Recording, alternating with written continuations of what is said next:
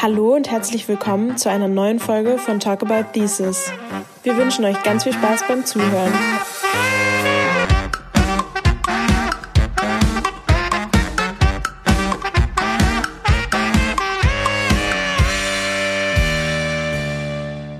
Elektroautos.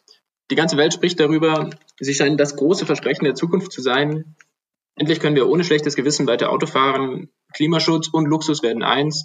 Und vor allem hier in Deutschland, wo wir unsere eigenen Autos so sehr lieben, brauchen wir unseren Lebensstil nicht einzuschränken, um den Klimawandel einzudämmen. Ihr denkt, das klingt alles ganz schön prima, aber ist das wirklich so einfach? Ist E-Mobilität die Antwort auf den Klimawandel? Mein Name ist Francesco und bei mir ist heute der wundervolle Paul und gemeinsam präsentieren wir euch die neue Folge von Talk About Thesis. Es geht, wie gesagt, um die großen Versprechen der Elektromobilität. Und ich freue mich wirklich sehr über unseren Gesprächspartner Jonathan heute. Jonathan studiert zwar Physik, aber man kann sich ganz wunderbar über die verschiedensten Themen, mit ihm unterhalten. Ich bin mir sicher, dass er in seiner Bachelorarbeit auch viel Spannendes herausgefunden hat und vor allem bin ich gespannt, was er uns berichtet. Hi Jonathan. Hey, schön bei euch zu sein. Stell dich doch am besten kurz nochmal vor und sag uns, was genau das Thema deiner Bachelorarbeit ist. Ähm, ich habe jetzt die letzten drei Jahre Physik in Dresden studiert und ähm, bin gerade zu meinem Auslandssemester in Valencia, deswegen war praktisch, dass das alles online und über Zoom funktioniert. Und ähm, ich habe mich im Endeffekt im, in den letzten Jahren insgesamt viel mit dem Klimawandel beschäftigt, ähm, weniger im Studium und mehr außerhalb, viel auch äh, organisiert bei Fridays for Future mit äh, in Demonstrationen, bin auch in der Grünen Jugend und so weiter. Und ähm, Genau, deswegen habe ich nach einem Thema gesucht, wie man äh, irgendwie in den Naturwissenschaften, also in der Physik, ähm, mitarbeiten kann, mitforschen kann äh, an klimatechnischen Fragen. Und da habe ich äh, im Endeffekt in Dresden ähm, halt geschaut, welche Labore, welche Institute in die Richtung ähm, arbeiten. Und ähm, habe da in der theoretischen Physik den Mark Timme gefunden bei dem ich dann im Endeffekt meine Bachelorarbeit geschrieben hatte, der ähm, auch so ein bisschen äh, im Bereich Verkehr und Mobilität äh, in Richtung Nachhaltigkeit schaut. Und das Thema meiner Bachelorarbeit, also ich habe sie auf Englisch geschrieben, deswegen Nonlinear Dynamics of Systemic CO2 Amortization of Electromobility. Das sagt wahrscheinlich erstmal äh, niemanden so direkt was, aber das ist auch äh, voll in Ordnung. Darüber reden wir heute ja auch ein bisschen. Und äh, genau, also im Endeffekt, was ich in der Arbeit gemacht habe, ist, ich habe mir angeschaut, was es CO2-technisch, also ausstoßtechnisch bedeutet, äh, wenn wir auf Elektromobilität umsteigen. Wie ähm, wir im Prinzip wissen, wird das Elektroauto immer so ein bisschen als als das Auto der Zukunft, das emissionsarme ähm, Auto propagiert. Aber gleichzeitig wissen wir auch, dass ähm, bei der Produktion gerade von den Batterien und so weiter viele seltene Erden verwendet werden und ähm, auch insgesamt ein höherer CO2-Ausstoß äh, vorzuweisen ist. Und deswegen habe ich mich in der Arbeit oder habe ich mir im Endeffekt in der Arbeit die Frage gestellt, inwiefern ähm, das denn wirklich ein einen positiven Effekt auf den Gesamt-CO2-Ausstoß hat oder beziehungsweise was, ist, was dabei für Effekte auftreten. Und da haben sich dann äh, ganz, ganz spannende zeitliche Effekte äh, ergeben, über die wir heute so ein bisschen reden wollen. Um vielleicht nochmal am Anfang ein bisschen Schritt zurück zu machen. CO2 ist ja ein Treibhausgas und das verbringen wir vor allem durch anthropogene Tätigkeiten, wie zum Beispiel die Verbrennung fossiler Brennstoffe in der Atmosphäre. Und um den Klimawandel abzuschwächen, müssen wir davon weniger in der Atmosphäre haben generell, beziehungsweise einfach auch weniger ausstoßen. Und in einer Arbeit haben wir jetzt gelesen, dass der Verkehrssektor insgesamt ein Viertel der weltweiten Treibhausgasemissionen verantwortet. Und dazu kommt auch noch, dass im Gegensatz zu etwa den Emissionen aus der Energie die CO2-Emissionen im Transport seit 1990 nicht gesunken sind. Also extrem schwierig eigentlich. Und hier sind doch E-Autos eigentlich eine ganz gute Idee, weil die versprechen ja eine Reduktion des Treibhausausstoßes im Verkehrssektor mit den gleichbleibenden Versprechen und Vorzügen des Individualverkehrs. Warum genau ist es aber dann nicht so eine richtig gute Idee und woher kommen diese Umweltbelastungen, von denen du gerade schon geredet hast? Mm, genau, also diese, dass die äh, Ausstoß, dass der Ausstoß des Verkehrssektors nicht zurückgegangen ist, das ist ähm, vor allen Dingen, hatte ich da eine Studie zitiert, die das äh, in Deutschland untersucht hat.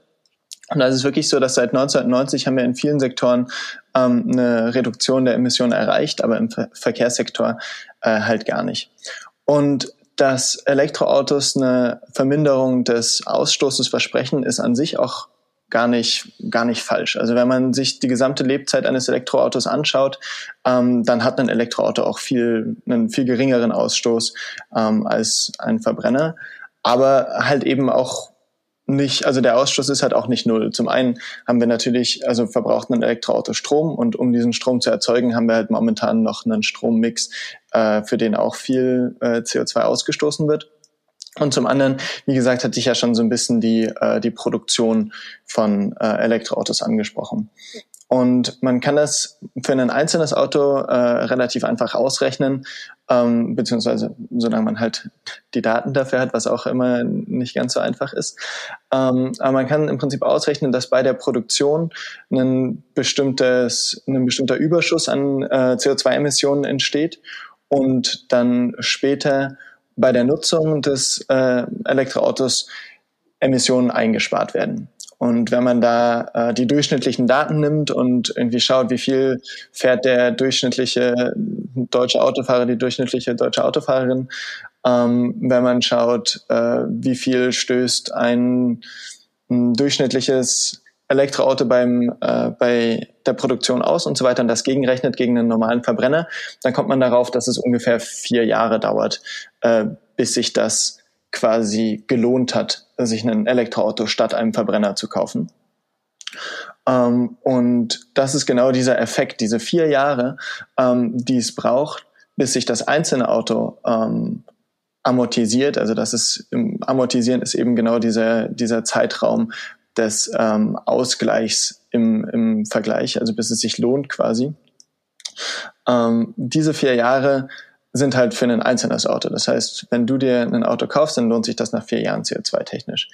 Und was dann aber spannend ist, ist, was passiert, wenn ähm, du dir jetzt ein Elektroauto kaufst, aber dann immer mehr Menschen anfangen, ähm, sich ein Elektroauto statt einem Verbrenner zu kaufen und sich dann diese Zeitspanne, bis es sich lohnt, wenn man sich das gesamte System anschaut, ähm, immer weiter vergrößert.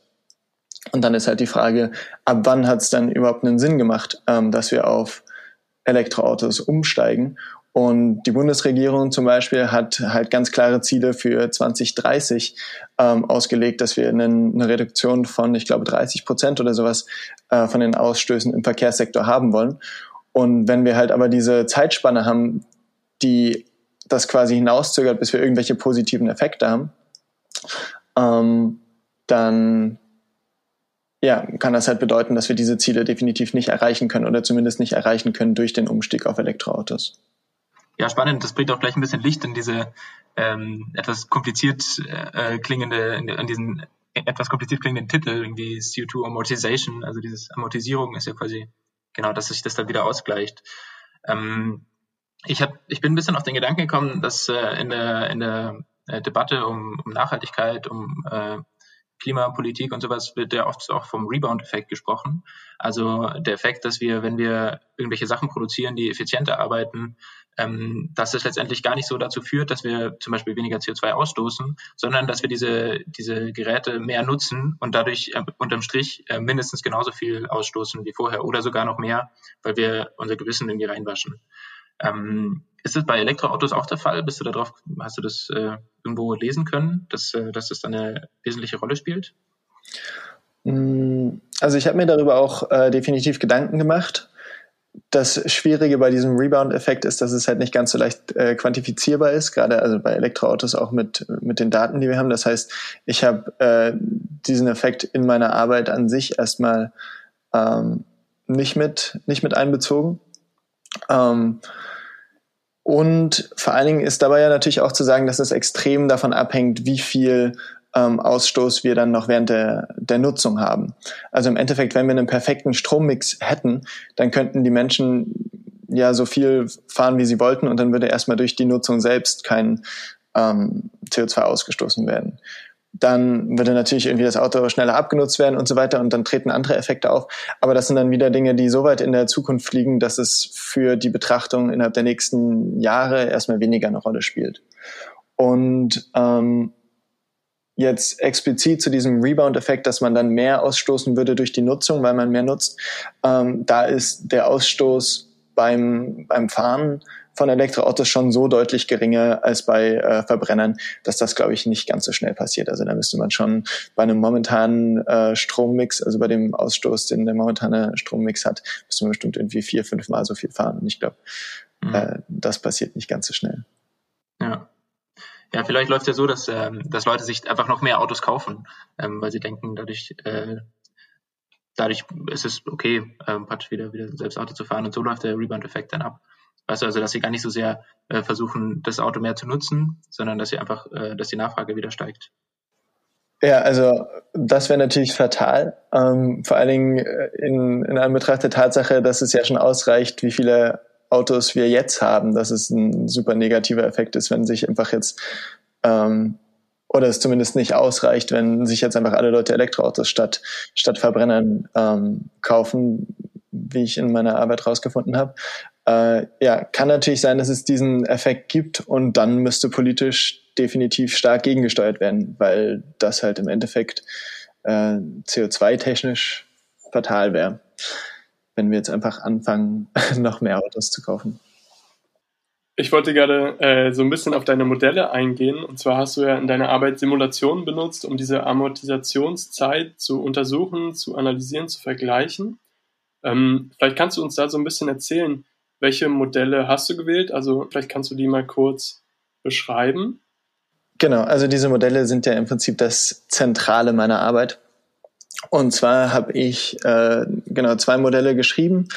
Ähm, das eine war ein Modell, wo ich im Prinzip einfach ein durchschnittliches Auto genommen habe. Also die ähm, Modelle heißen zum einen das semi-analytische Modell und ähm, zum anderen das Agent-Based Modell. Und das genau klingt schon so ein bisschen anders. Semi-analytische nutzt im Prinzip einfach nur Ausstoßfunktionen. Da geht man davon aus, dass jeder Mensch gleich viel fährt, jedes Auto gleich viel ausstößt, ähm, jedes Auto im Prinzip gleich ist und dann kann man das relativ gut mathematisch betrachten und für einfache Fälle sogar ähm, direkt mathematisch ausrechnen, wie lang dann ähm, sich diese Amortisationszeit ähm, verlängert durch ein bestimmtes Umstiegsszenario. Also da habe ich dann im Endeffekt eine Funktion, wie der Ausstieß, äh, Ausstoß aussieht und eine Funktion, wie quasi ähm, neue Elektroautos gebaut werden und äh, verrechne die dann im Endeffekt zusammen und dann ähm, kommt da meine, meine Ausstoßfunktion raus.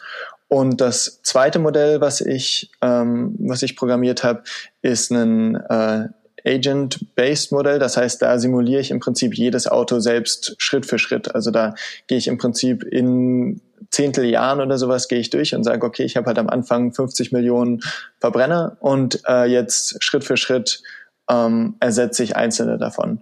Und da können dann halt, also kann ich halt jeden Verbrenner auch äh, anders aussehen lassen. Da kann ich, keine Ahnung, SUVs mit reinbauen und äh, Smarts und also was, was weiß ich, äh, halt jedes Auto einzeln und jeder Fahrer einzeln halt das auch irgendwie äh, modelliert werden kann, was passiert, wenn nur die Menschen umsteigen, die über 100.000 Kilometer im, im Jahr fahren oder so. Also genau, das äh, damit lässt sich dann ähm, besser auf, auf noch einzelne Gegebenheiten eingehen, äh, dauert aber auch viel länger, das zu simulieren. Deswegen gibt es dieses eine sehr einfache Modell, was ähm, ganz ganz schnell äh, Ergebnisse ausspuckt und wo man dann auch ganz gut noch Parameter analysieren kann, irgendwie was passiert, wenn der durchschnittliche Mensch doch mehr fährt oder so. Und dann gibt es das andere, wo man ähm, simulieren kann, äh, was passiert, wenn wir einen ganz unterschiedlichen Mix an Autos und an Menschen und ja, halt so ein bisschen echtere Parameter haben. Wir hatten ja vorhin schon den Strommix ein bisschen angesprochen gehabt. Das ist ja gerade bei E-Mobilität extrem wichtig. Hast du das in den äh, Modellen auch berücksichtigt? Also wo der Strom herkommt? Ich habe in den Modellen den CO2-Ausstoß des Strommixes berücksichtigt. Ich habe ähm, jetzt keinen, keinen großen Unterschied gemacht ähm, und habe mir nicht die einzelnen Bestandteile des Strommixes angeschaut, aber habe im Prinzip den durchschnittlichen deutschen Strommix genommen und geschaut, was passiert, wenn wir es schaffen würden, innerhalb der nächsten zehn Jahre vollkommen auf erneuerbare Energien umzusteigen? Hat das einen Einfluss darauf, was passiert ähm, durch, also was passiert bei dem Ausstoß äh, im Verkehrssektor? Also wenn wir zum Beispiel ganz schnell umsteigen auf äh, erneuerbaren, also vollkommen erneuerbaren Strom und gleichzeitig ganz schnell ähm, viele Elektroautos bauen und so weiter. Was, was bedeutet das oder macht das einen Unterschied? Also das habe ich durchaus betrachtet, aber ohne dass ich jetzt äh, noch, eine, noch eine genaue Analyse des Strommixes äh, gemacht habe oder sowas, sondern habe dann im Endeffekt äh, mir nur angeschaut, was passiert, je nachdem, wie schnell wir es schaffen, auf vollkommen erneuerbare ähm, Energieressourcen umzusteigen. Boah, das klingt schon nach einem ganz schön äh, komplexen Modell, wo ganz schön viele Faktoren reinkommen. Ähm, ich frage mich ein bisschen, wenn du, also du hast diese Forschungsfrage gehabt und hast quasi überlegt, okay, also wann rechnet sich das? Irgendwie könnte man ja auch denken, es ist so eine Art so ein Schnittpunkt von Kurven, also wo, ähm, wo ist der Punkt, wo dieses, wo diese Amortisation ähm, stattfindet.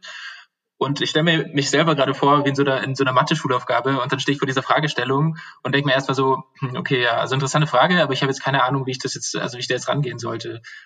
Du hast vorher gesagt, du hast äh, schon programmiert, also das war letztendlich ein Computermodell, was du, ähm, was du geschrieben hast, oder war das, hast du das alles auf dem Papier gelöst mit Stift und, und äh, Bleistift und Radiergummi? Nee, genau, das ist ein Computermodell und das ähm, habe ich in Python geschrieben. Und ich ähm, habe mich bei der ganzen Arbeit so ein bisschen orientiert an dem, was ein Arbeitskollege schon mal gemacht hatte vorher, ähm, der das zu, äh, zu dem Umstieg auf äh, Windenergie so ein, so ein ähnliches Projekt hatte, ähm, wo er im Prinzip geschaut hat, okay, was passiert, äh, wenn wir jetzt neue Windräder bauen? Ähm, inwiefern hat das äh, CO2-Ausstoß technisch ähm, einen, einen anderen Effekt, als wir denken? Also, dass wir sagen, Windenergie lohnt sich, sobald das Windrad steht, ähm, stimmt halt erst, wenn, wenn sich dieses Windrad halt eben auch amortisiert hat, nämlich wenn das quasi den CO2-Ausstoß wieder reingeholt hat, ähm, der erstmal ausgestoßen wurde bei der, bei der Produktion. Und das heißt, da hatte ich so ein bisschen so eine, so eine Grundlage, ähm, an der ich mich äh, langhangeln konnte und habe dann eben in Python angefangen, dieses erste Modell äh, zu schreiben, was halt super simpel und relativ mathematisch ist. Ähm, und das war noch stark angelehnt an das, was, ähm, was mein Arbeitskollege halt eben auch vorher schon gemacht hatte. Und äh, gerade das zweite Modell habe ich dann halt äh, extrem auf den Verkehrssektor angepasst und auf die bestimmten Begebenheiten, die wir dann ähm, in dem Fall haben. Und genau, das heißt, das war jetzt nicht so, dass ich die Frage bekommen hatte und dann äh, mit einem Computer für drei Monate in eine Kammer gesetzt wurde, sondern hatte da schon Menschen, die mich dabei begleitet und unterstützt haben und äh, auch Dinge, an denen ich mich orientieren konnte. Ich glaube, sonst wäre das auch alles nicht so ganz äh, machbar gewesen. Ja, das glaube ich. Klar. Was ich mich frage bei Modellen, die irgendwie versuchen, in der Zukunft Entwicklungen vorherzusagen oder zu simulieren, dass es ja extrem schwierig ist, neue Technologieentwicklungen, Innovationsschübe, verbesserte Produktionsbedingungen, Effizienzgewinne mit einzubeziehen. Konntest du das in deinen Modellen irgendwie berücksichtigen? Genau, also das ist eine total, total wichtige und spannende Frage, weil es, ähm, also natürlich kann ich erstmal nur von den Daten ausgehen, die ich habe ähm, und kann dann schauen, was passiert, wenn ich bestimmte Parameter ändere. Also zum Beispiel, ähm, was ich halt untersuchen konnte, ist, äh, was passiert, wenn wir es schaffen würden, die, den CO2-Ausstoß bei der Produktion enorm zu senken. Wie ändert sich dann unsere Amortisierungszeit? Und das heißt, ich konnte dann äh, Parameterabhängigkeiten untersuchen. Also zum Beispiel eben, wie gesagt, das, was ich vorhin schon angesprochen hatte, ähm, was hat das für einen Einfluss, wenn wir schneller auf erneuerbare Energien umstellen beim, beim Strommix? Was hat das für einen Einfluss, wenn wir ähm, die Emissionsunterschiede zwischen Elektroautos und Verbrennern reduzieren können? Ähm, und all das sind Untersuchungen, wo ich im, im Endeffekt sagen kann, okay, auf diese Parameter müssen wir am meisten Wert legen. So, das hat den, den größten ähm, positiven Einfluss. Und im Endeffekt ist ja ähm, die Aussage meiner Arbeit auch gar nicht, äh, Elektroautos sind grundsätzlich schlecht und wir sollten uns überhaupt also keine Gedanken darüber machen, äh, auf Elektromobilität umzusteigen. Das ist total wichtig und gerade langfristig ist das eine äh, Option, wie wir irgendwie noch Individualverkehr ermöglichen können. Es geht nur darum, dass dieser Umstieg auf Elektroautos nicht ausreichend ist, um die Klimaziele zu erreichen, die wir erreichen wollen. Und ähm, deswegen müssen wir uns natürlich die Frage stellen, wie können wir diesen Umstieg möglichst gut ähm, ermöglichen und mit möglichst wenig CO2 ermöglichen. Und da hat sich dann halt im Endeffekt ergeben, dass die beiden wichtigsten Dinge äh, sind, den, ähm, den Anfangsausstoß, also den Ausstoß bei, bei der Batterieproduktion und so weiter zu senken, ganz klar. Und ähm, eben auch dieses, dieses Umstiegsszenario ähm, so anzupassen, äh, dass diese Amortisationszeit möglichst ähm, möglichst gering ist und trotzdem aber noch einen Umstieg auf Elektroautos in äh, einer nahen Zukunft ähm, passiert. Hm. Also ähm, klingt schlüssig. Ähm, nur eine Sache noch, die du vielleicht, glaube ich, vorher schon genannt hast, aber ich erst jetzt äh, vielleicht verstehen kann, weil ich den ganzen Zusammenhang verstanden habe. Ähm, also wann ist der Punkt, Stand jetzt erreicht, an dem sich so ein E-Auto lohnt? Ähm, kann man das so, so klar sagen? Also wann amortisiert sich das? Genau, das hängt natürlich von, von Auto zu Auto ab und äh, ist unterschiedlich, aber im Durchschnitt, also das durchschnittliche Auto, was ich quasi in meinem Modell äh, da eingesetzt habe, da lohnt sich das nach äh, viereinhalb Jahren ungefähr. Bei einer durchschnittlichen Nutzung. Also es kommt natürlich auch darauf an, wie sehr du das Auto nutzt. Wenn du sowieso immer nur 100 Kilometer im Jahr fährst, dann äh, wird das nicht ganz so schnell gehen, äh, wie wenn du 100.000 fährst. Ähm, aber genau, also bei dem einzelnen Auto nach viereinhalb Jahren und nach allen Modellen, die ich irgendwie untersucht habe, äh, wo halt bestimmte Umstiegsszenarien und gesamte Systeme betrachtet werden, waren es immer mindestens zehn. Also das ist halt dieses, das, das Wichtige, was dabei ähm, rauskommt oder was bei meiner Arbeit rauskommt, ist, dass man so ein Auto, so ein einzelnes Auto relativ leicht betrachten kann und das auch super intuitiv ist, dass man ja erstmal so einen Anfangsausstoß hat und dass es dann ähm, danach eingespart wird. Also das, das versteht man ja und dafür braucht man auch kein, äh, kein Modell, was das irgendwie berechnet. Ähm, aber in dem Moment, wo man sich überlegt, okay, ich bin halt nicht alleine, sondern wir müssen uns halt die gesamte deutsche Autoflotte anschauen. Äh, und wenn wir jetzt einen exponentiellen Anstieg an Elektroautos haben in den nächsten Jahren, dann bedeutet das halt, dass ähm, der erste vielleicht sein Auto kauft und dann äh, das schon, sag ich mal, die Hälfte der Amortisationszeit ähm, abgelaufen ist. Wenn dann aber der nächste auch noch ein Auto ähm, kauft nach diesen, nach diesen zwei Jahren, dann verlängert sich halt diese Gesamtamortisationszeit wieder.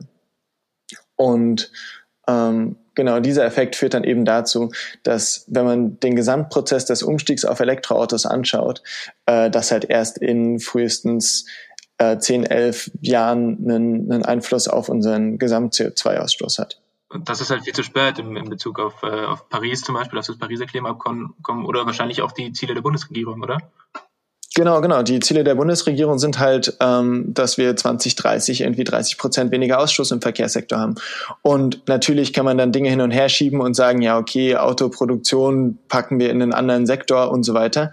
Ähm, und dann und dann kommt man, also kann man sich das vielleicht auch schön rechnen, aber das ist ja nicht Sinn der Sache. Im Endeffekt, wenn man sich diesen Prozess anguckt und sagt, okay, der Prozess hat halt äh, in den nächsten zehn Jahren keinen positiven Einfluss auf unseren Ausstieg, dann müssen wir uns Gedanken darüber machen, äh, wie wir diesen Prozess entweder verbessern können oder verändern müssen, ähm, um diese Ziele zu erreichen. Oder im Endeffekt geht es ja auch nicht um die selbst gesteckten Ziele, sondern im Endeffekt geht es darum, ähm, ja, den Klimawandel zu stoppen. Eine Sache, die mir auch gerade noch in den Sinn gekommen ist bei so einem Umstieg, ist, dass ja zwar durch die Produktion von E-Autos dann auch CO2 oder Treibhausgasemissionen entstehen und Umweltbelastungen. Andererseits verbleiben dann ja auch Verbrenner, die nicht mehr fahren. Also wenn jetzt irgendwie ich mir ein E-Auto kaufen würde und davor einen, Benziner hätte, den würde ich dann nicht mehr fahren. Das heißt, da werden ja auch CO2-Ausstoß ähm, gespart. Hast du das auch berücksichtigen können, dass dann eben Verbrenner nicht mehr auf der Straße sind? Mm, genau, also das ist im Endeffekt die, äh, die, die grundlegende Idee, dass ich mir halt nicht nur anschaue, was ist der, ähm, der Ausstoß von einem Elektroauto, weil im Endeffekt auf einen, also ein Elektroauto zieht ja auch kein CO2 aus der Luft. So aus, auf einem wirklich einen Null-Ausstoß kommst du damit ja auch nicht. Sondern das passiert halt nur, wenn man sich immer diese Differenz anschaut. Also wenn ich gerade von einem einzelnen Auto sage, dann ist das immer schon das Elektroauto gegen den Verbrenner gegengerechnet. Das heißt, ich schaue mir im Endeffekt an, ähm, wie viel CO2 eingespart wird im Vergleich zum Verbrenner und habe dann halt immer ein Vergleichsszenario, beziehungsweise das sind eben dann diese zwei Modelle. Im ersten Modell habe ich halt einfach nur die Differenz von den Ausstößen über die, über die Lebenszeit. Und deswegen habe ich dann im Endeffekt in meinem Modell einen negativen Ausstoß drinstehen, der aber tatsächlich gar nicht negativ ist, sondern nur eben, wie gesagt, im Vergleich zum Verbrenner ähm, weniger ausgestoßen wird. Und in dem zweiten Modell, wo ich die Autos einzeln modelliere, habe ich halt ein Vergleichsszenario mitlaufen, wo ich einfach schaue, okay, wie viel CO2 wird ausgestoßen werden, wenn wir alles so lassen, wie es jetzt ist und einfach genau so weiterlaufen lassen. Ähm, und ein zweites Szenario, wo ich schaue, okay, wie viel CO2 wird ausgestoßen, wenn wir auf eine bestimmte Art und Weise auf Elektroautos umsteigen. Und da kann man dann halt auch zum Beispiel, und äh, das habe ich dann auch noch gemacht, äh, mit einfließen lassen, was passiert, wenn wir Jahr für Jahr weniger Auto fahren insgesamt und weniger Autos kaufen insgesamt und so weiter und kann dann schauen, dass das halt einen viel, viel größeren Einfluss hat als eh, also jegliche Konstruktion von, von Elektroautos, wenn wir es irgendwie schaffen würden, den Individualverkehr zu reduzieren. Und genau, das heißt aber, diese Gegenrechnung gegen den Verbrenner ähm, ist schon immer in der Grundlage mit dabei. Okay, ja, ja. Ja, danke für die Klarstellung. Ähm, ich finde, das hat gerade noch so ein bisschen das nochmal geklärt, weil es ja doch irgendwie auch schwierig ist, am, am, im Endeffekt dann da durchzusteigen und so diese Vergleiche anzustellen, dann genau zu wissen, was wird berücksichtigt, was wird nicht berücksichtigt. Ähm, und ich fand auch diesen Effekt, äh, den, den, ähm, das, was du gerade so schön mit äh, Schönrechnen beschrieben hast, ganz interessant, ähm, wo ich auch ein bisschen die Befürchtung habe, dass genau das passieren könnte, dass wir dann CO2-Ausstöße im Verkehrssektor nur auf die, das, was hinten rauskommt, aus den Fahrzeugen betrachten und nicht das, was eigentlich schon davor ähm, ausgestoßen wurde durch die Produktion, durch den Transport ähm, und so weiter. Was ist denn dein persönlicher Eindruck so von der zukünftigen Entwicklung? Ist E-Mobilität einfach nur ein simples Ersetzen von Verbrennern bei Beibehaltung vom Individualverkehr? Oder ist so eine wirkliche Reduktion von, vom, Individu vom Individualverkehr von eigenen Autos ähm, machbar, möglich? Mm, also ich denke, eine wirkliche Reduktion in der Nutzung vom, also des Individualverkehrs und damit eigenen Autos äh, ist irgendwo notwendig. Und momentan scheint es total unrealistisch zu sein. Und momentan scheinen Elektroautos so ein, so ein reines, äh, reines Ersatzprodukt zu sein ähm, weil das halt überall genauso propagiert wird. Im Endeffekt sind wir ja momentan ähm, auch in einer Zeit, wo politisch gesagt wird, wir lösen den, ähm, den Klimawandel durch Innovation und müssen uns halt selbst überhaupt nicht einschränken. Und davon bin ich einfach nicht überzeugt. Wenn halt gesagt wird, dass das Elektroauto ähm, die, die Lösung ist, dann ist das halt einfach nur die halbe Wahrheit. Das Elektroauto ähm, kann meiner Meinung nach dazu beitragen, dass wir trotzdem wir uns selbst einschränken müssen, den Individualverkehr einschränken müssen, ähm, trotzdem eine Möglichkeit haben, wie in bestimmten Situationen CO2-arm, CO2-armer Individualverkehr möglich ist und Transport möglich ist. Ähm, es kann aber definitiv nicht die Lösung sein, dass das ein, ein reines Ersetzen ist, sondern muss halt genau als diese, äh, diese Chance betrachtet werden, ähm, dass die Reduktion des Individualverkehrs damit so ein bisschen ähm, damit einhergeht, ähm, auf Elektroautos umzusteigen. Aber das, ja, wie gesagt, nicht, nicht die einzige Lösung sein kann. Ja, es ist, äh, es ist echt spannend, je mehr man sich mit solchen Themen auseinandersetzt. Man kommt immer wieder an den Punkt, an dem man sagt, ja, also es gibt coole Lösungen so, die irgendwie auch vielversprechend sind, aber letztendlich läuft nichts, ohne dann auch eigene Verhaltensänderungen ähm, hinzukriegen. So. Also wir, also der eigene Luxus kann, also kann irgendwie nicht so bleiben, wie es, äh, wie es gerade ist. Und, ähm, ich finde es total cool, dass du jetzt, der ja Physik studiert, äh, aus so einer ganz anderen Wissenschaftssparte kommt ähm, und eigentlich auch zu solchen, zu solchen Schlüssen kommt. Ähm, generell finde ich das eigentlich ganz interessant. Wie ist es denn in der Physik? Ist es, also habt ihr das im Studium so ein bisschen mitbekommen, so Nachhaltigkeitswissenschaften oder äh, beschäftigt ihr euch viel mit so, mit so, ähm, naja, Klimawandel ähm, oder mit so Themen, die, die zu einer Reduktion des CO2-Ausstoßes ähm, beitragen können. Ist das ein großes Ding im Studium oder nicht so? Leider viel zu wenig. Also wir haben natürlich irgendwie so ein bisschen Physik der Atmosphäre mal mitbekommen und so weiter und äh, haben auch gelernt, was der, was der Treibhauseffekt ist und so. Ähm, aber wirklich tiefer darauf eingegangen sind wir zumindest in Dresden nie. Ich habe jetzt hier in Valencia tatsächlich ein Modul belegt, ähm, was erneuerbare Energien waren, wo es halt auch im, am Anfang erstmal so ein bisschen über so diese gesamte Klimaphysik ging und ähm, dann halt eben auch auf ja, Möglichkeiten, erneuerbare Energien herzustellen, eingegangen wurde und so weiter. Es war super spannend, aber ist erstmal nicht immer so ähm, vorauszusetzen, dass in der Physik auch solche Dinge betrachtet werden. Und auch als ich halt für meine Bachelorarbeit nach einer Gruppe gesucht habe, die ähm, irgendwie im Bereich Nachhaltigkeit äh, arbeitet, äh, habe ich halt genau eine Gruppe gefunden, wo ich dann im Endeffekt auch meine Bachelorarbeit ge geschrieben habe. Aber das war gar nicht so leicht und hat mich auch ein bisschen schockiert, dass es ja schon eher ein, ein Randthema zu sein scheint, zu, zumindest im, im normalen äh, Physikstudium. Es gibt dann natürlich ähm, bestimmte Studiengänge, die da noch äh, viel, äh, viel fokussierter drauf sind und so weiter. Aber ja, im Physikstudium selber spielt das leider eine kleinere Rolle, als es das vielleicht tun sollte, meiner Meinung nach. Aber da versuchen wir auch ein bisschen als äh, Studierende darauf einzuwirken und haben schon mit verschiedenen Profs äh, Initiat Initiativen gestartet, dass Fächer auch ein bisschen umgestaltet werden und Zeit für genau solche Themen gefunden wird. Und dann ist es ja auch umso schöner noch zu hören, dass deine Arbeit da als so ein Baustein gelten kann, um gerade den Aspekt der Verkehrswende vielleicht auch in der Physik ein bisschen zu verstärken und äh, präsenter zu machen. Oder vielleicht der, der Nachhaltigkeit generell. Gab es denn, gab es denn Schwierigkeiten, als du an deiner Arbeit geschrieben hast und diese die, die Modelle geschrieben hast, aufgestellt hast, auf die du gestoßen bist? Und gab es auch Fragen, die du vielleicht beantworten wolltest, aber aus ja, mangelnden Ressourcen oder so nicht konntest?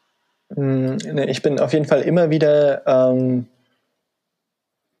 an an Limits gestoßen, was irgendwie dieser die Aussagekraft angeht. Also ich habe im Endeffekt immer wieder gemerkt, dass es halt voll darauf ankommt, welche Definitionen man nimmt, aus welchen Papern man jetzt welche Zahlen nimmt und so weiter.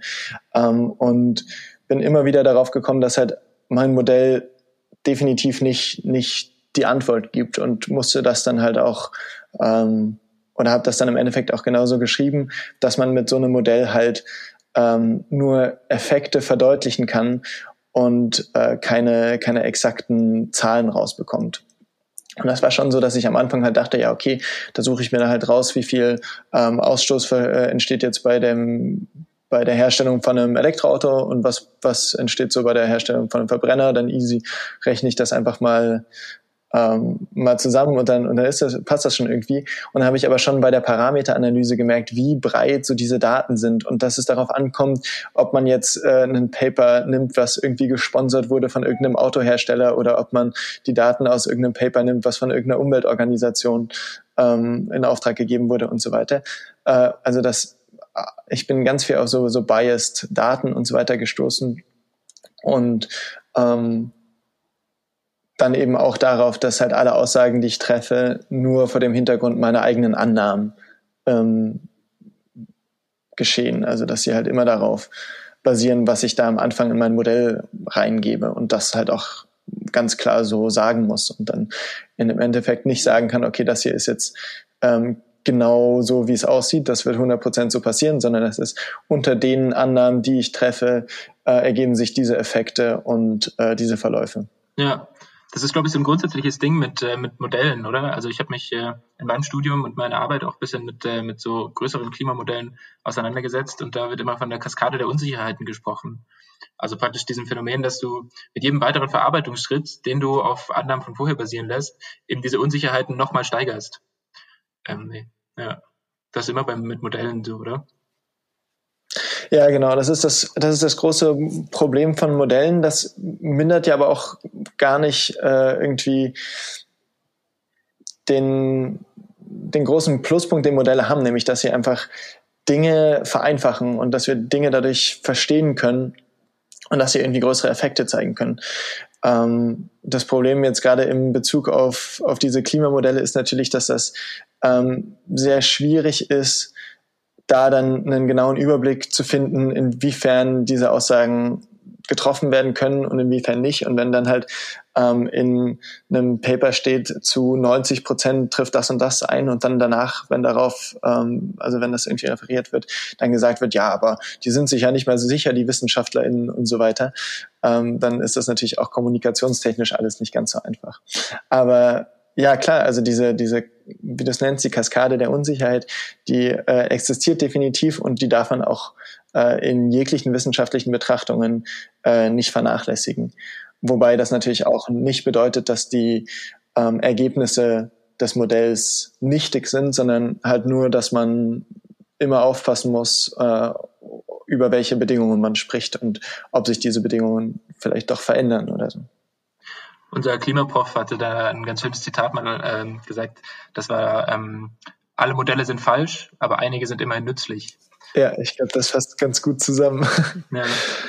Wir kommen so ein bisschen zum Ende oder sind eigentlich schon so ein bisschen beim Ausblick. Ähm, jetzt hören ja bei uns, es geht ja nicht nur um das Thema, ähm, sondern es geht ja auch so ein bisschen um das Schreiben von so einer Bachelorarbeit. Und deswegen noch mal eine Frage. Hast du vielleicht irgendwie so konkrete Tipps für Menschen, die noch vor ihrer Bachelorarbeit stehen, vielleicht sogar im Bereich der Physik und irgendwas mit Nachhaltigkeitsbezug machen wollen?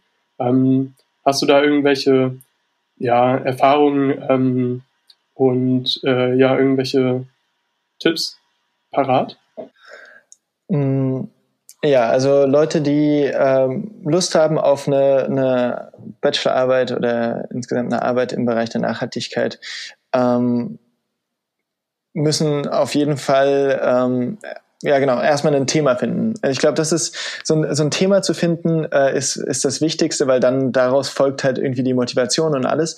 Und ähm, da fand ich's extrem schön, dass ich halt einfach äh, die äh, gemerkt habe, wie viel Unterstützung es da auch von den Profs und so weiter gibt. Also ich bin dann halt, ähm, habe halt diesen einen Prof, der da so ein bisschen auch in die Richtung arbeitet, angesprochen und das gesagt und ähm, er hat dann halt ähm, mit, mit ganz vielen MitarbeiterInnen und so weiter gesprochen. Also einfach auf Menschen zugehen ist, glaube ich, ähm, ist, glaube ich, das Wichtigste, was ich, was ich daraus mitgenommen habe, so ein bisschen. Dass ähm, ja, wenn man darauf Bock hat und ich war halt am Anfang ein bisschen frustriert, weil ich eigentlich erstmal gar nichts gefunden hatte, was, was irgendwie ähm, in der Physik dazu passt. Äh, und dann auch überlegt hatte, ob ich dann vielleicht einfach irgendwas anderes mache, worauf ich keine Lust habe, aber es hat sich mega gelohnt, dann die Zeit am Anfang doch da rein zu investieren, mit verschiedenen Menschen zu quatschen und dann ähm, halt auch zu schauen, welches Thema da interessant sein könnte. Ähm, ja, also definitiv mit Menschen sprechen und auch einfach Profs anschreiben. Also der äh, Mark Timmer, bei dem ich die Arbeit dann gemacht habe, der ist ja auch äh, super offen ähm, mit mir umgegangen und auf mich zugegangen, äh, obwohl er ja natürlich auch äh, viel anderes zu tun hat so über den Tag. Aber genau, also da definitiv keine, keine Scheu und äh, ja, einfach fragen, was es für coole Projekte gibt und sich dann darüber Gedanken machen. Und dann im Endeffekt das, das Schreiben macht dann dadurch halt auch viel mehr Spaß. Also natürlich gibt's Momente, in denen man super frustriert ist und so. Ich glaube, das passiert immer, wenn man, äh, wenn man eine Bachelorarbeit schreibt.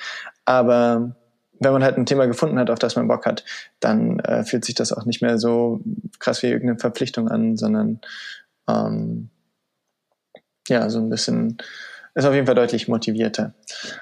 Und beim Schreiben selbst äh, ist, glaube ich, das Wichtigste, dass man merkt, dass man sich immer wieder verfahren wird und immer wieder äh, in irgendwelche in irgendwelche Sackgassen rennt und ähm, ja, anfängt, äh, ganz viel Zeit in Dinge zu investieren, die man gar nicht so viel Zeit investieren müsste oder sollte oder so. Und ich glaube, also in dem Prozess hat es mir halt total geholfen, ähm, dann halt super viel zum einen mit meinem Betreuer zu kommunizieren, also halt immer, wenn man irgendein Problem hat, also klar ist es cool, das selber zu lösen und klar sollte man nicht mit allem irgendwie angerannt kommen, aber ganz oft spart man sich viel Zeit, wenn man das einmal kurz abspricht. Ähm, und ja, und was auch richtig cool war, äh, war, dass ich halt auch viel mit Freunden darüber geredet habe. Also so Menschen, die halt eigentlich gar nicht ähm, jetzt so super tief in, äh, in meine Arbeit drin gesteckt haben und in dem, in dem Teil, den ich programmiere, drin gesteckt habe oder so. Aber ähm, einfach mit den Menschen zu reden und über die Gedanken, die man sich gerade macht, irgendwie zu reden, äh, hat auch voll geholfen, dann nochmal neue Denkanstöße zu bekommen und so weiter. Also ja, ich glaube, wenn man das insgesamt so zusammenfassen kann, dann äh, schon auf die Arbeit fokussieren, aber nicht nur, nicht nur in der Arbeit äh, stecken, sondern äh, schon auch ja, immer noch den, den Kontakt zu Betreuer und zu Freunden und so weiter suchen. Das hilft auch dann der Arbeit enorm ja, sich neue Perspektiven zu suchen, irgendwie neue Blickwinkel kennenzulernen, ist, glaube ich, grundsätzlich oft erfrischend, wenn man, wenn man an Punkten steht, wo man sich vielleicht sehr in ein Ding reingedacht hat und dann irgendwie nicht weiterkommt und, und eigentlich ist der Weg aber total einfach, man hat ihn nur nicht gesehen. Äh, drumherum. Das kann ich mir richtig gut vorstellen. Ja, eine, eine witzige Anekdote dazu. Ähm, ich habe äh, dieses, dieses erste Modell, was ich geschrieben habe, ähm, habe ich ein semi-analytisches Modell genannt und habe die gesamte Zeit in meiner Arbeit äh, geschrieben, dass äh, das nicht mathematisch lösbar ist und ähm, dass ich deswegen äh, halt das modellieren muss und so weiter. Und habe zwei Tage vor Abgabe gemerkt, dass ich das ja doch zumindest unter den Voraussetzungen, die ich mir da gestellt habe, unter den ähm, Bedingungen, dass ich das doch mathematisch lösen kann. Und bin dann erstmal irgendwie so ein bisschen aus allen Wolken gefallen und habe halt mit meinem Betreuer gequatscht und so weiter. Und es war so okay eigentlich ist das gerade alles so der die äh, Hälfte meiner Arbeit hinfällig, wenn ich sage, okay, ich hätte diese Simulation eigentlich gar nicht gebraucht. und ähm, ja, aber da war es dann halt auch super sinnvoll, irgendwie mit ihm darüber zu quatschen und dann äh, halt zu merken, dass es eigentlich super positiv war, weil diese mathematische Berechnung halt meine Simulation nochmal bestätigt hat und ich die Simulation halt aber auch für noch ganz andere Dinge einsetzen kann, die ähm, halt darüber hinausgehen, was man irgendwie äh, rechnen kann. Aber ja, genau. Also da nur so zu der anderen Perspektive. Und da bin ich halt auch erst drauf gekommen, als ich halt meinem Kumpel äh, hier erklärt habe, was ich da eigentlich mache. Und habe so gesagt, ja, und dann äh, habe ich halt diese Gleichung und die kann ich deswegen nicht lösen. Und dann haben wir da so zusammen drauf geschaut und meinen so, wait, die ist doch eigentlich, eigentlich schon lösbar. und dann so, ja, also dadurch, dass ich mich da so fest reingedacht habe und irgendwie mir das in meinem Kopf vielleicht auch komplexer gemacht habe, als es eigentlich war, bin ich nicht darauf gekommen, dass dann, also war halt eine Annahme, die ich irgendwann getroffen habe, dass ich irgendeine Abhängigkeit rausgelassen habe, die dann im Endeffekt die Gleichung lösbar gemacht hat. Ja, also unterstützt auf jeden Fall das, was du da gerade so gesagt hast. Ja, da sieht man mal, wie, wie abwechslungsreich so ein Forschungsprozess aussieht. ja, definitiv. Okay, Paul, ich weiß nicht, äh, wenn du jetzt keine Fragen mehr hast, ähm, können wir zum Ende kommen, oder? Ja, ich glaube, wir haben ein super cooles Gespräch gehabt. Und ja, ganz, ganz herzlichen Dank dir auf jeden Fall, Jonathan, für den Einblick in deine Bachelorarbeit und in das Thema der CO2-Amortisierung der Elektromobilität. Wie geht's denn jetzt mit dir nach deinem Bachelor eigentlich weiter? Was hast du geplant? Ah, jetzt, jetzt kommen die eigentlich schwierigen Fragen. Ähm, genau, also mein Plan ist äh, im Endeffekt mit meinem Studium in so eine naturwissenschaftlich politische Überschneidungsrichtung zu gehen, würde ich sagen. Also ich könnte mir richtig gut vorstellen, ähm, so auch in Richtung äh, Klima, also ja, Klimawandel, Untersuchung des Klimawandels, Untersuchung von Lösungsmöglichkeiten und so weiter zu arbeiten und dann dabei halt ähm, irgendwo eine Überschneidung von, von naturwissenschaftlichen und äh, gesellschaftswissenschaftlichen äh, Themen zu finden. Ich habe jetzt, wie gesagt, dieses Semester ähm, ja hier in, in Spanien äh, studiert und habe hier auch äh, Kurse, politikwissenschaftliche Kurse und so weiter ähm, belegt. Also da so ein bisschen ähm, eine, eine Verbindung zu schaffen.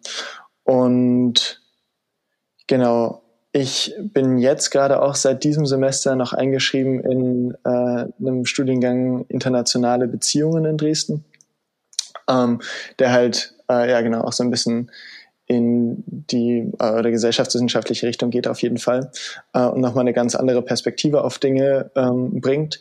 Und werde dann aber schon schauen, dass ich in dem äh, im nächsten Wintersemester einen Master anfange ähm, in, im naturwissenschaftlichen Bereich ähm, und da dann halt möglichst irgendwie einen Bezug zu Klimaphysik oder ähm, halt irgendwie Nachhaltigkeit, ne, also naturwissenschaftliche Betrachtung von, von Nachhaltigkeit ähm, anzugehen. Und dann ähm, werde ich bis dahin schauen und dafür habe ich mir jetzt so das nächste Semester Zeit genommen, ähm, wie viel Energie ich noch in den Studiengang internationale Beziehungen stecke, weil er schon einfach mega Spaß macht und ich darauf eigentlich auch Bock habe und dann schauen werde, ob ich die beiden Studiengänge irgendwie parallel fortsetze oder ähm, da einen ganz klaren Fokus auf eins von beiden setze und dann ja hoffentlich später irgendwas im Bereich äh, der Nachhaltigkeit ähm, machen kann und da dann diese beiden Perspektiven äh, irgendwo verbinden kann. Ja, schön. Das klingt äh, auf jeden Fall vielversprechend. Wir sind äh, gespannt, wann wir dann deinen ersten Artikel in Nature oder in Science finden. Ähm, oder ob wir dich dann irgendwann auf irgendeinem Wahlplakat sehen.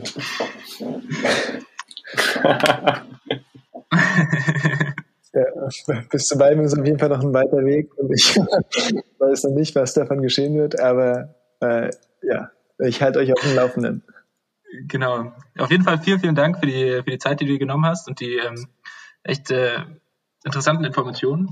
Und ähm, wir hören uns bald, würde ich sagen. Tschüss. Bis zum nächsten Mal. Ja, voll gern. Danke euch, dass ihr mich hier empfangen habt. Und ähm, ja, war voll spannend und schön mit euch zu reden und definitiv bis bald.